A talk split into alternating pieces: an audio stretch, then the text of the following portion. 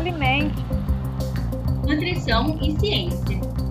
No episódio de hoje, eu, Jéssica, juntamente com as outras extensionistas do Alimente, Ana Carolina e Scarlett Herculano, vamos entrevistar nosso querido orientador Renato Nunes.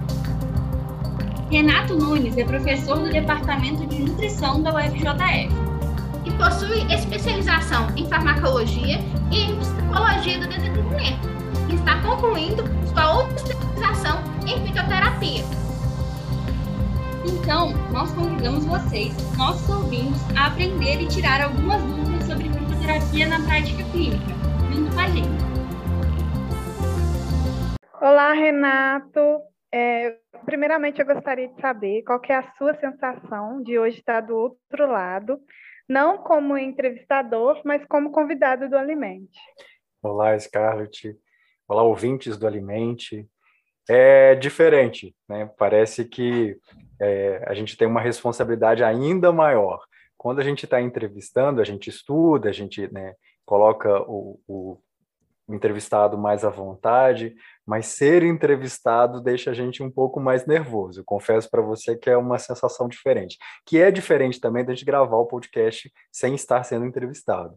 Mas é bom, eu gosto. Eu acho que tudo que faz a gente levar conhecimento, levar ciência para as pessoas e falar de nutrição é sempre muito bom. Eu agradeço o convite do Alimente para falar pelo Alimente. Então vamos para a primeira pergunta. É, eu conheço a fitoterapia como uso de plantas medicinais no tratamento de doenças. É um conhecimento que, assim, a gente que é aluno do curso de nutrição, não temos nenhuma matéria específica, então é um conhecimento bem raso sobre o assunto. Nós gostaríamos que você explicasse para nós e para os ouvintes também o que é a fitoterapia, se é algo acessível e se todos podem se beneficiar dela. Ok, vamos lá. A fitoterapia, ela é uma ciência, né? Então, você tem estudos, você tem comprovação, e ela é uma ciência que estuda princípios ativos vegetais, então, vindos de plantas, tá? Então, a primeira coisa é que toda planta tem um princípio ativo, e esse princípio ativo pode trazer um benefício ou pode trazer um malefício para o nosso organismo. Uma das grandes questões da fitoterapia é se ela funciona ou não funciona. Nesses casos, eu sempre falo o seguinte: olha, faz o seguinte: pega uma planta venenosa e consome, né? Será que isso vai te matar? Claro que vai. Então, se uma planta tem o poder de matar alguém, né, com uma toxina, ela também tem o poder de curar. Então, a fitoterapia é uma ciência né, que estuda os princípios ativos das plantas né, e usa esses princípios ativos para o tratamento de doença, para prevenção da saúde ou para o alívio de alguns sintomas. E aí vem a segunda parte da sua pergunta. Quem pode se beneficiar da fitoterapia? Todo mundo. Em algum momento da sua vida ou em algum aspecto da sua vida, a fitoterapia vai ser importante. Então, vamos exemplificar isso. Então, por exemplo, pessoas que têm problemas de estômago, né? É, elas podem se beneficiar do uso de fitoterápicos. Pessoas que têm alergia podem se beneficiar, por exemplo, do alecrim, né? do óleo essencial de alecrim. Pessoas que têm problema de, por exemplo, colesterol alto. Então, a gente pode usar os princípios ativos é, da berinjela, é, de outras plantas e se beneficiar disso. Pessoas que têm diabetes, existem plantas que são é, que diminuem a absorção de glicose e que aumentam a expressão de insulina. É, pessoas que fazem atividade física, existem plantas com princípio ativo que aumentam a capacidade muscular, aumentam a expressão de, de, testosterona, diminuem a aromatase, que é a transformação de testosterona no, na progesterona, e né, aumentam a força também. Então, qualquer pessoa pode se beneficiar da fitoterapia. A grande questão é: ninguém deve usar fitoterapia sem a indicação de um profissional porque existe dose, existe quantidade e existe toxicidade como qualquer outro medicamento. Então a gente considera a fitoterapia, os princípios fitoterápicos, como é, princípios ativos em doses que pode, né, que são utilizadas na forma de medicamento. É muito legal isso, Renato, que a gente vai vendo como que é mágico esse mundo da fitoterapia. E você já até esclareceu uma dúvida minha, que era se existe alguma contraindicação, se existe alguma toxicidade que pode ser causada pela fitoterapia. Mas agora me responde uma coisa: quem é que pode prescrever fitoterápicos, já que a gente não pode simplesmente sair tomando sem pensar, sem alguma receita, é, e que não é simplesmente algo natural que pode ser tomado à vontade? Ok. Algumas coisas são importantes da gente esclarecer, que é essa questão da fitoterapia. Né? Então, quando você faz um chá, quando você faz uma infusão, quando você faz uma decocção, você está usando o princípio ativo da planta, mas em doses muito menores. Quando você fala de princípio fitoterápico, você está ou encapsulando isso, né, fazendo, por exemplo, um extrato seco, você retira a água desse, desse fitoterápico, ou você está usando o princípio ativo desse fitoterápico. Então, vamos citar, por exemplo, no questão da COVID. É, duas plantas, dois princípios ativos foram colocados na COVID como preventivos para, é, para você não ter COVID, que é a curcumina tá? e a quercetina. A curcumina vem da cúrcuma. E aí o que, que acontece? E a quercetina vem de alguns vegetais, né? entre eles a cebola roxa. Né? Então, a casca da cebola roxa tem quercetina. Você pode prescrever né, curcumina, pode prescrever quercetina, é, junto com, por exemplo, com piperina, que é da pimenta preta, e aí eles vão ter uma ação lá no sítio ativo, né, de ligação do spin do vírus. Então, a, a curcumina e a quercetina, eles ficam ali e impedem o vírus de se ligar na membrana da célula. Tá, então, isso é excelente. Eu posso usar a curcumina como tempero? Posso. Ela vai ter o princípio ativo? Vai. Mas e se eu colocar essa curcumina numa cápsula, numa dose exata, aí eu preciso ter uma especialização em fitoterapia. Então, a primeira coisa, para você prescrever um fitoterápico, você tem que ter o título de especialista em fitoterapia. E aí, os nutricionistas, eles têm uma resolução pelo Conselho Federal de Nutricionistas, que é a resolução 680, 19 de janeiro de 2021, que certifica que o nutricionista pode prescrever fitoterápicos se ele tiver uma especialização, e aí tem que ter uma carga horária de, né, dentro dessa especialização, ela tem que ser reconhecida pelo MEC.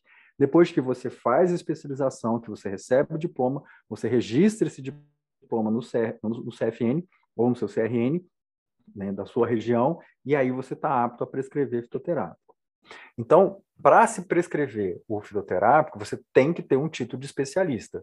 Não é simplesmente você começar a manipular e fazer isso, tá? É, existem contraindicações? Inúmeras contraindicações. Por exemplo, a gente usa crisina para aumentar a massa magra e diminuir a aromatase. Só que a crisina ela é patotóxica. Então, o uso de mais de três meses de crisina pode dar esteatose hepática, né? E, e assim como qualquer outro fitoterápico, você tem que pensar que ele é um medicamento e aí ele tem um princípio ativo, ele tem menos efeito colateral, porque as doses são menores, mas ele também tem efeitos colaterais. Então a gente nunca usa um fitoterápico por mais de três meses. Dificilmente você usa um fitoterápico de forma crônica, que é uma das vantagens de se trabalhar com fitoterapia. A fitoterapia ela não escraviza o paciente no medicamento. Ela atua para melhorar as condições fisiológicas do paciente, para que ele tenha é, melhores condições de lidar com as doenças ou de lidar com os aspectos agudos da doença que ele está enfrentando. Né? E aí você vai trocando esses fitoterápicos de tempos em tempos. Né? Eles são mais acessíveis, é, tem uma relação boa de, de, de menos efeito colateral, né? E são mais baratos que alguns medicamentos. Então, acho que né, poder prescrever, quem for da área da saúde, tiver o título de especialista. Contraindicação, todos os fitoterápicos têm. Tá? Nenhum, nenhuma, nenhum alimento natural, nenhum composto natural é isento de contraindicação. Por isso que cada indivíduo tem uma dose, uma quantidade, e precisa de um especialista para poder receitar isso. Tá certo? Acho que eu respondi a sua pergunta. Respondeu sim, e ficou muito bom, e ficou muito claro, deu para aprender bastante. Realmente, eu achei muito interessante. E aí, aproveitando o gancho, né? Eu queria saber, assim, dentro da área da saúde, quais que são os usos mais comuns, assim, dos fitoterápicos? Ok, Ana. Bom, pensa em doenças crônicas, né, de uma forma geral. Então, você tem diabetes, e aí você tem o uso, por exemplo, de fitoterápicos para é, aumentar a insulina, você tem o uso de fitoterápicos para melhorar a, toda a parte é, hepática, tá? Seria um dos casos. Obesidade, você tem fitoterápicos que aumentam o metabolismo, fitoterápicos para diminuir a sensação de fome, fitoterápicos que combatem a inflamação, que é uma das principais causas da obesidade. É, colesterol né, alto, você tem fitoterápicos que podem ser utilizados para diminuição do colesterol e do metabolismo né, do colesterol. Você tem, por exemplo, é, insônia, e existem fitoterápicos que vão trabalhar a insônia, como, por exemplo, o mulungu, a melissa, a passiflora. E aí você pode fazer um mix desses fitoterápicos e usar para o paciente para que ele possa dormir melhor. É, quadros de depressão e ansiedade. Você pode trabalhar também com alguns fitoterápicos que vão melhorar toda a parte inflamatória é, neuronal desse indivíduo, e aí você tem uma ação. Você tem, já falei da questão da atividade física, né, que melhora o desempenho. É, a questão intestinal, né, de melhora, por exemplo, de azia, é, gastrite, desbiose, é, síndrome de colo irritável. Então, da mesma forma que você tem a alopatia, que você tem os medicamentos alopáticos, que são feitos né, nas farmácias com princípios ativos isolados, você tem a homeopatia. Aliás, grande parte dos medicamentos alopáticos vem de extração de princípios fitoterápicos. E aí se estuda esses princípios fitoterápicos e se utiliza na forma de alopatia, ou seja, você extrai esse princípio, concentra ele e coloca. Então você pode usar a fitoterapia é, em qualquer área, inclusive para você fazer prevenção, para fazer melhora, por exemplo, da pele. É, você tem fitoterápicos que vão estar tá prevenindo doenças, e aí você tem uma gama de ações. Então não tem um limite para se usar o fitoterápico. A dificuldade é o conhecimento, porque hoje a gente tem a farmacopeia brasileira, onde estão os fitoterápicos regulamentados pelo Ministério da Saúde, que são efetivamente comprovados com o seu uso. Alguns ainda não são comprovados, porque tem o uso popular milenar, e aí estão relacionados a tradições indígenas, é, a cultura mineira, e a gente tem, né, tem o uso disso. É, mas ainda não tem uma comprovação científica. Esses os profissionais acabam não utilizando. A gente utiliza os que estão na farmacopeia brasileira e que são autorizados pela Anvisa para que a gente possa usar. Ótima observação, Renato. É, você falou sobre alguns fitoterápicos que auxiliam na imunidade e na recuperação do Covid. Há um tempo atrás, eu vi uma reportagem que apontava para o aumento do uso de plantas medicinais durante a pandemia, principalmente na busca da melhora da imunidade. E também outras vertentes, como emagrecimento, intestino. Eu gostaria que você comentasse a sua observação como profissional a respeito do que tem feito a busca pelos fitoterápicos aumentar tanto nesses últimos anos. Jéssica, isso é fácil. Toda vez que uma pessoa adoece, ela tenta de todas as alternativas possíveis para melhorar a saúde. E duas coisas são clássicas: a melhora na alimentação né, e a busca de práticas alternativas à medicina tradicional. É, a gente sabe que os medicamentos alopáticos eles têm a sua função, têm é, o seu uso efetivo, mas sabe também dos efeitos colaterais que esses medicamentos é, provocam. Então, como os fitoterápicos têm uma menor quantidade de efeitos colaterais, em alguns casos, as pessoas acabam tendo essa busca por essas práticas alternativas, que são consideradas práticas alternativas pela medicina, mas que são práticas legítimas, né? Elas não são, é, na verdade, elas são práticas ancestrais, né? É, a alopatia, que na verdade é uma prática alternativa porque ela veio depois, né, mas ela se tornou uma prática clássica é, da área médica. Como é, existe todo um lobby né, de proteção para que só a medicina prescreva medicamentos, e a gente né, pode até entrar em outra, outra questão sobre isso, que assim, é só vocês observarem que tudo que mexe com a cabeça e com a sexualidade é, é restrito da medicina, ninguém mais pode mexer. Né? Então, a religião, e a medicina dominam essa área. Então, como os outros profissionais acabam tendo uma restrição na, na, na prática da prescrição de medicamentos, se tem essa opção de usar os fitoterápicos, que na maioria das vezes tem os mesmos princípios ativos, só que de uma forma mais integral, ou seja, ele tem mais sinergismo. Além de ter o princípio ativo, ele tem outros princípios ativos protetores. Então, quando as pessoas adoecem, por exemplo, é tradicional isso, a pessoa descobre que tem um câncer. A primeira coisa que ela faz, ela vai melhorar a alimentação dela, e aí ela vai começar a procurar na internet um monte de plantas que falam, que dizem, que fazem e acontecem para curar esse câncer, que é algo que a gente contraindica.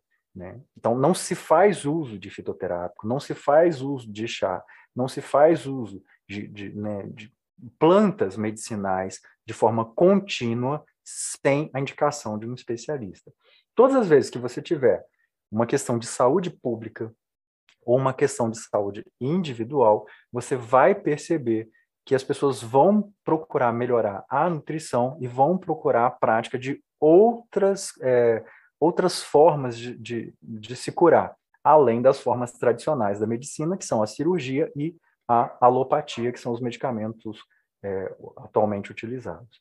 Então, é normal que as pessoas realmente procura, procurassem, durante a pandemia, outras alternativas.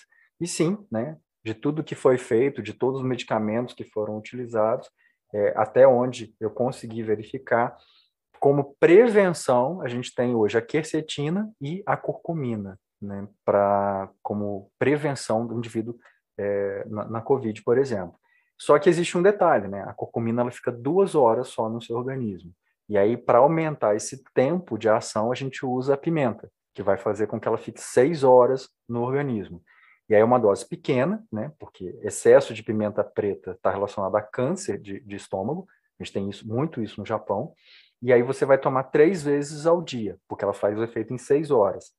Você toma de manhã, seis horas depois você toma, e você toma seis horas depois da segunda dose. E aí você tem uma, um efeito de proteção maior. Então é normal que durante aspecto, né, processos de doença as pessoas queiram usar mais fitoterápico, mais uma alimentação mais saudável. Só que isso tem que ser feito ao longo da vida, não só quando a gente está doente. Gostei muito do que você falou, Renato, e meio que já começou a responder uma dúvida que eu tinha o nutricionista que tem especialização em fitoterapia, ele pode prescrever qualquer fitoterápico ou não é bem assim? Não, Jéssica, na verdade a gente toma de novo aquela fala de que tudo que está relacionado à cabeça né, e à sexualidade fica restrito à medicina. E aí não só o nutricionista, como nenhum outro profissional pode prescrever alguns fitoterápicos. Tá? Recentemente a Anvisa liberou o uso do sal palmeto para nutricionistas e a gente pode prescrever. Ele era proibido porque se relaciona à questão de hormônios, né, de testosterona e da diminuição da aromatase, que é a transformação dessa testosterona em progesterona. Mas a gente ainda não pode prescrever ginkgo biloba, que se relaciona né, principalmente à questão de memória e cérebro, valeriana, é, uva e rucina, cava-cava, semicifuga, equinácea, hipérico e tanaceto. Tá? Esses a gente, a gente não pode prescrever, são restritos à medicina.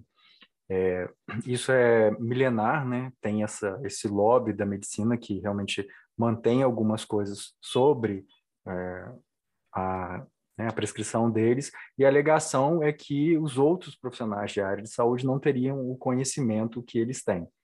Na verdade, o que a gente sabe é que é o contrário. Né? Hoje em dia, o, conhecimento das outras áreas é que a medicina não tem. Né? Um médico não tem um conhecimento sobre alimentos, não tem um conhecimento sobre nutrição e, consequentemente, não pode prescrever dieta. É exercício ilegal. Então, nenhum nutrólogo, Nenhum é, endócrino pode prescrever dieta. Isso está assegurado pela, por uma lei né, que foi ratificada e votada né, pelo, pelo Ministério Público é, em 2017, né, que disse que só o nutricionista pode prescrever dieta. Então, da mesma forma que só a gente pode prescrever dieta, é, eles dizem que, nesse caso, esses fitoterápicos não podem. mas existem hoje, só no Brasil, mais de 300 fitoterápicos. Então, é uma parcela muito pequena do que a gente não pode. E existem outros fitoterápicos que fazem esse mesmo papel desses que eu citei, que a gente acaba substituindo sem maiores danos ou maiores prejuízos para o tratamento dos pacientes. Eu achei muito interessante essas informações que você trouxe, eram coisas que até então eu não sabia. E eu queria, né, perguntar a sua opinião a respeito de um caso que, né, recentemente viralizou na mídia, que é o caso de uma enfermeira que perdeu as funções e vitalidade hepática após o uso frequente de um conjunto de chás que ela usava para emagrecer. Aí eu queria saber, né, o que você pensa, o que você queria falar para os nossos ouvintes sobre essa questão. Ok. Esse conjunto de chá é chamado de chá de 50 ervas, se eu não me engano. E ele, até onde eu sei, não foi usado na forma de chá, ele foi usado na forma de cápsula, o que, o que agrava ainda mais é, o problema. Então, o que, que acontece? Não se mistura fitoterápico, muito menos 50 fitoterápicos. Tá? É, o uso, por exemplo, de chamate, ele é frequente no sul. Né? Você usa o chamate, que é o chimarrão, e você dilui ele em água e toma como chá. Algumas pessoas acabam usando né, o chamate na forma de cápsula. E isso pode dar dano hepático grave, grave.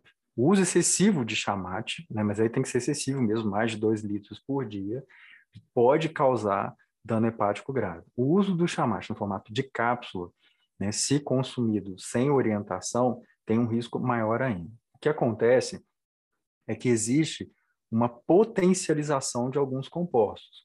Então, da mesma forma que alguns medicamentos eles potencializam um o uso do outro, é, os citoterápicos acontecem da mesma forma.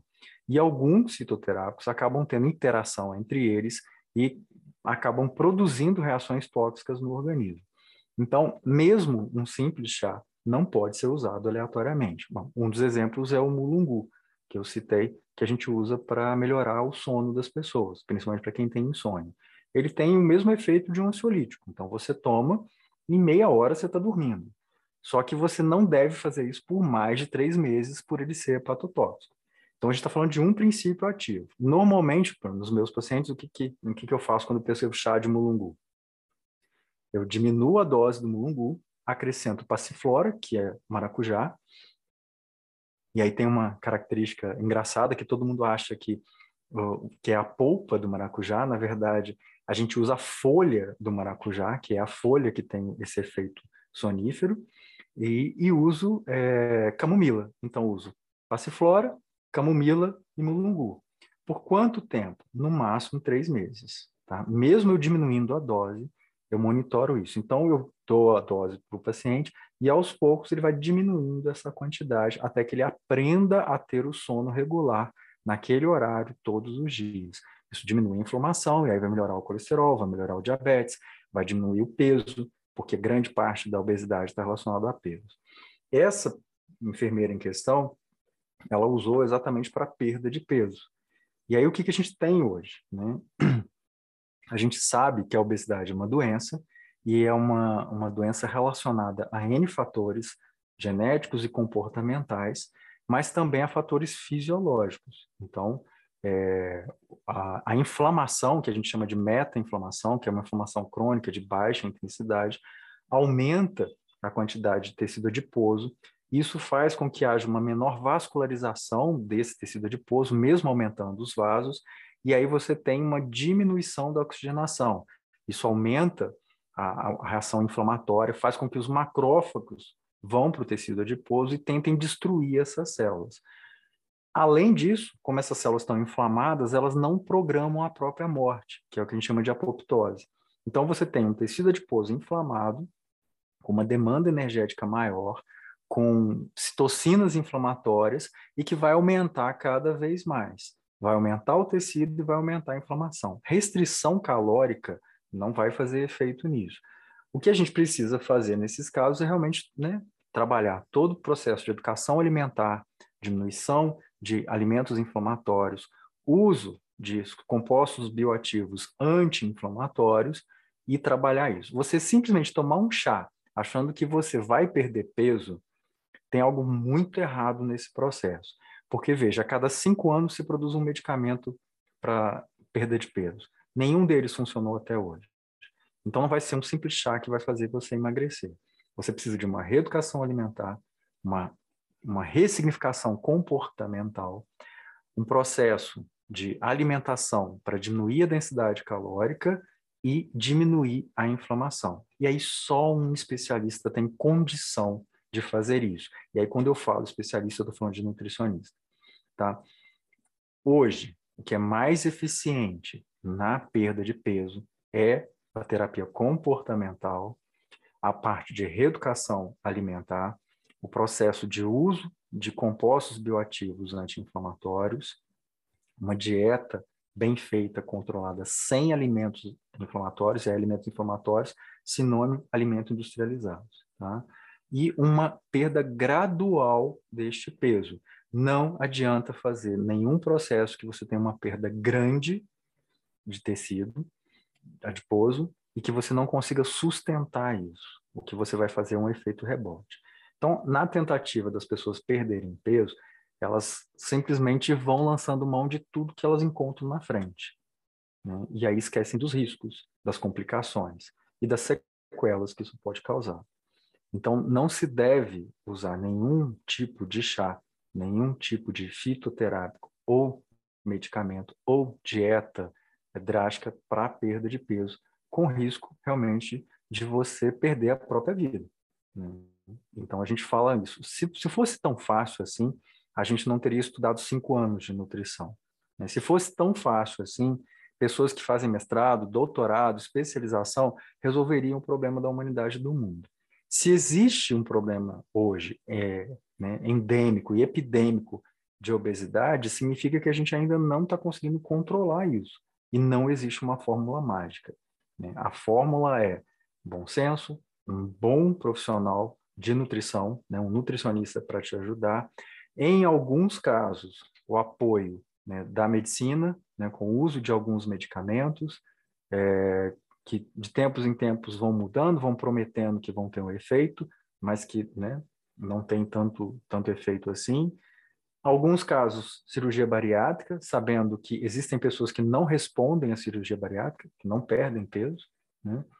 e trabalhar educação alimentar, educação nutricional, consciência alimentar, né? entender que o alimento é um aliado, ele não é uma compensação, o alimento é uma necessidade e um aliado, ele não pode ser uma compensação, né? e fazer isso a longo prazo, até que você consiga chegar ao peso que seja adequado né, ao seu biotipo ou às condições que você é, programou na sua genética ou na sua vida. Então a gente sempre fala isso, que não se deve se automedicar, não se deve tomar nada que você viu na internet, não se deve tomar nada que um amigo tomou e não se deve tomar nada que o amigo foi numa consulta, está fazendo e está dando certo, porque a individualidade metabólica é algo muito sério. Então o que serve para o seu amigo, o que serve para sua amiga, normalmente não vai servir para você. É preciso avaliar e entender esse processo. Tá?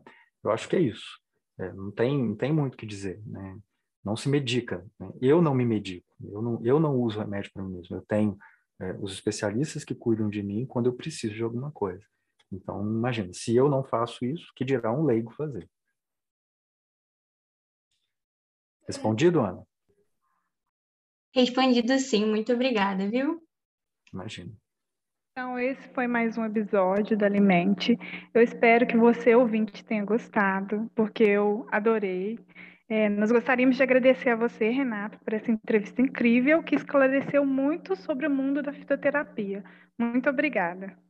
Sim, eu também gostei bastante, deu para aprender bastante e eu espero que os ouvintes também consigam aprender muito com esse episódio.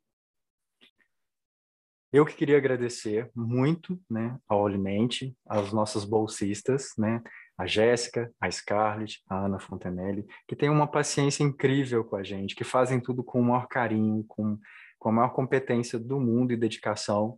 É, e o Alimente só existe né, também por conta delas, que ficam no bastidores e que dão a gente esse, né, esse suporte né, fantástico de estar tá coordenando, de estar tá programando todos os episódios.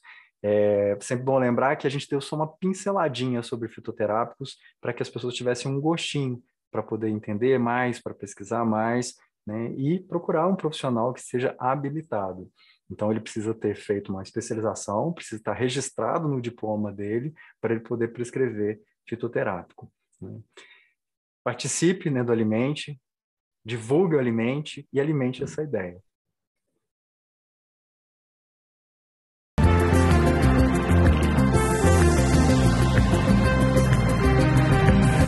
Encerramos então o episódio dessa semana. Muito obrigada por alimentar nossas ideias. Esperamos que você tenha gostado desse episódio e que compartilhe com os amigos. Também não deixe de nos acompanhar no Instagram. Por lá você fica por dentro de tudo que está rolando no Alimente. O nosso perfil é alimente.nutrical e ciência. Fiquem bem e até o próximo episódio.